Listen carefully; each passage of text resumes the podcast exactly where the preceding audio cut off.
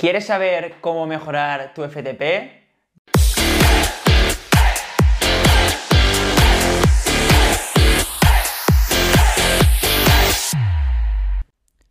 Si eres un deportista que tiene ganas de superarse y quiere llevar su rendimiento al siguiente nivel, nos encantaría poderte ayudar con este podcast y con todo el contenido que tenemos en Instagram, YouTube, Facebook y TikTok.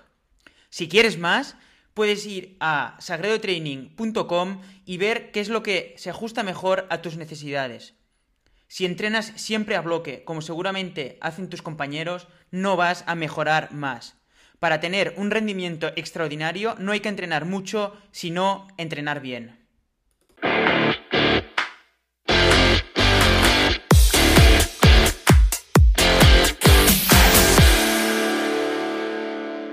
El FTP es la potencia media de máxima que podrías aguantar en un esfuerzo de una hora. Y es el determinante, es el parámetro fisiológico determinante de rendimiento más importante para ciclistas. Desde carreras cortas de 10 minutos, por ejemplo, hasta carreras por etapas de 3 semanas. La clave para saber o para mejorar tu FTP es tener un potenciómetro para poder medir la potencia que haces. Sin embargo, si aún no tienes uno, no te preocupes, quédate hasta el final del vídeo porque te voy a explicar cómo puedes mejorarlo también sin necesidad de tener uno. ¿Y cómo se calcula el FTP? Para saberlo, te dejo el vídeo aquí arriba de cómo hacerlo, ya que es un vídeo extenso, pero súper importante que tienes que mirar sí o sí para poder hacer el test y para saber cómo hacerlo y así ya no perdemos más tiempo en el vídeo de hoy. En realidad, el FTP se puede mejorar de muchas formas y hay que combinar muchos entrenamientos distintos para mejorarlo.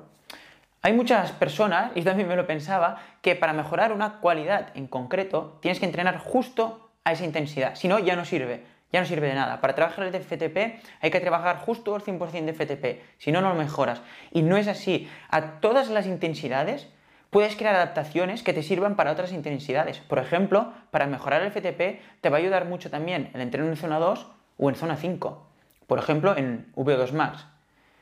El entrenamiento en zona 2 para mejorar el FTP es muy importante, ya que entrenar en zona 2 es decir, un ritmo al que puedas eh, mantener una conversación si estuvieras hablando con un compañero al lado, em, durante muchas horas va a mejorar la calidad y la cantidad de, tus mitocondrias. Y ahora dirás, ¿y a mí qué, más me da las mitocondrias? Pues bien, eh, mejorar las, las mitocondrias va a hacer que seas más eficiente con el uso de grasas como fuente de energía y con el uso de glucógeno como fuente de energía, es decir, de carbohidratos, cuando tengas que apretar fuerte.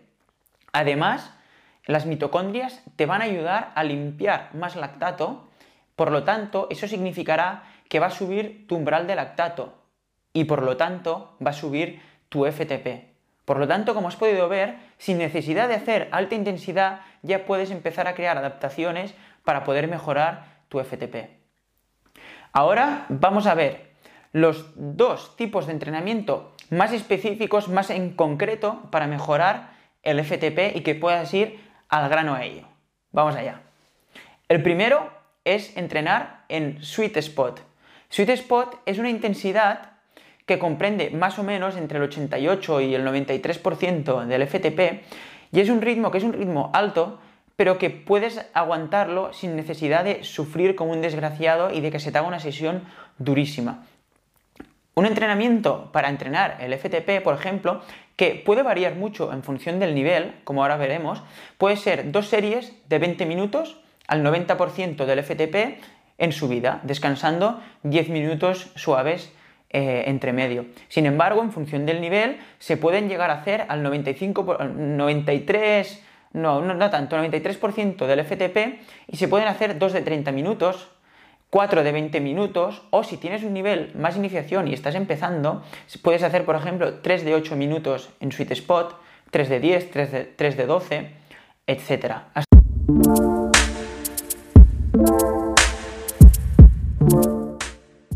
Muy rápido, si puedes pensar cómo has encontrado este podcast, posiblemente alguien lo ha compartido en Instagram o te han hablado de él o algo parecido. La única forma de que esto crezca es con el boca a boca. No te pongo anuncios ni hago sponsorizaciones. Lo único que te pido es que pienses cómo encontraste este podcast y que hagas lo mismo. Ya sea en un post, en una historia, compartirlo con tus amigos, con la grupeta, significaría mucho para mí y ayudarías muchísimo a otros deportistas como tú a empezar a entrenar bien. E incluso, depende del momento, la temporada que estés, te puede interesar empezar haciendo series de sweet spot más cortas para ir así poco a poco ir introduciendo el entrenamiento a alta intensidad y ir adaptando al cuerpo. Estos entrenamientos pueden parecer que no son súper duros, pero están creando muy buenas adaptaciones para que puedas seguir mejorando a largo plazo. El otro tipo de entrenamiento que puedes hacer es entrenar justo entre el 95 y el 105 del FTP aproximadamente, lo que sería una intensidad más o menos de tu umbral de lactato, que no es exactamente lo mismo el umbral de lactato que el FTP. Esto hay que tenerlo claro. Son muy parecidos, pero no es lo mismo. Entonces, ¿qué tipos de entrenamiento podrías hacer para mejorar el, el FTP entrenando a tu umbral? Pues bien, series como 3 de 10 minutos, por ejemplo, al 100% del FTP en subida, descansando 3 minutos. Y la otra forma de mejorar el FTP, y la más típica, es haciendo series justo eh, a esa intensidad del FTP, entre el 95 y el 105% de tu FTP, que coincide también más o menos con tu umbral de lactato, que no es exactamente lo mismo que el FTP, pero eh, es una intensidad parecida. Esto se puede hacer con series a ritmo constante, como por ejemplo 3 de 10 minutos al 100% de FTP, descansando 3 minutos, o variando intensidades dentro de una misma serie, lo que está muy bien porque también mentalmente pasa muy rápido, muy rápido.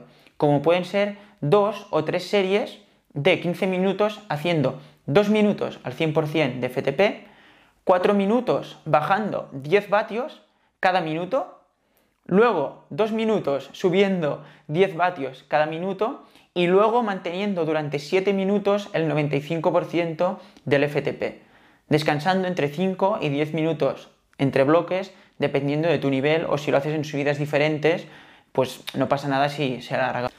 Y otro aspecto muy importante para poder realizar bien esta sesión y recuperar bien de estas sesiones es el que vayas a hacer este entrenamiento con carbohidratos, con las reservas de glucógeno llenas, que comas también carbohidratos en la sesión si es más larga de una hora y media, ya que cuando estás yendo a una intensidad muy próxima al umbral anaeróbico, eh, prácticamente el 100% de la energía que necesitas para producir potencia proviene del glucógeno, es decir, de los carbohidratos.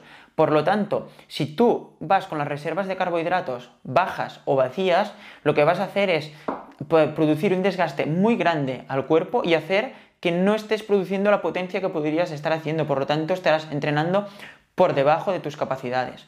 Además que te va a costar mucho más de recuperar de ese entrenamiento.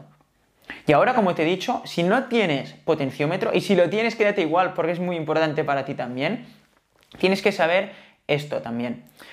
El FTP, como he dicho, es bastante parecido al umbral anaeróbico, aunque no es exactamente lo mismo, es muy parecido. Por lo tanto, se pueden em, establecer como las mismas zonas para mejorar una cosa o la otra, que sería entrenar en la típica zona 4, la que para de Training es zona 3A.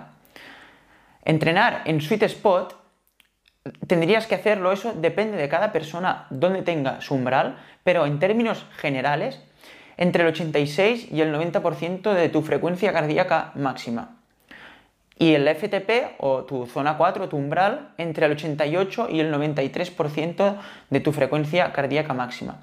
Si tienes potenciómetro, esto te lo puedes aplicar también para ver eh, cómo eh, corresponde, o sea, qué relación hay entre tu pulso y tus vatios y poder ver diferencias, de cómo se van comportando diferente en función de tu fatiga y en función de cómo vas mejorando. Además que quizá tienes potenciómetro en la bici de carretera, pero no en la de montaña o viceversa. Por lo tanto, siempre es interesante conocer eh, un poco tu pulso para ayudarte también a guiarte en los esfuerzos.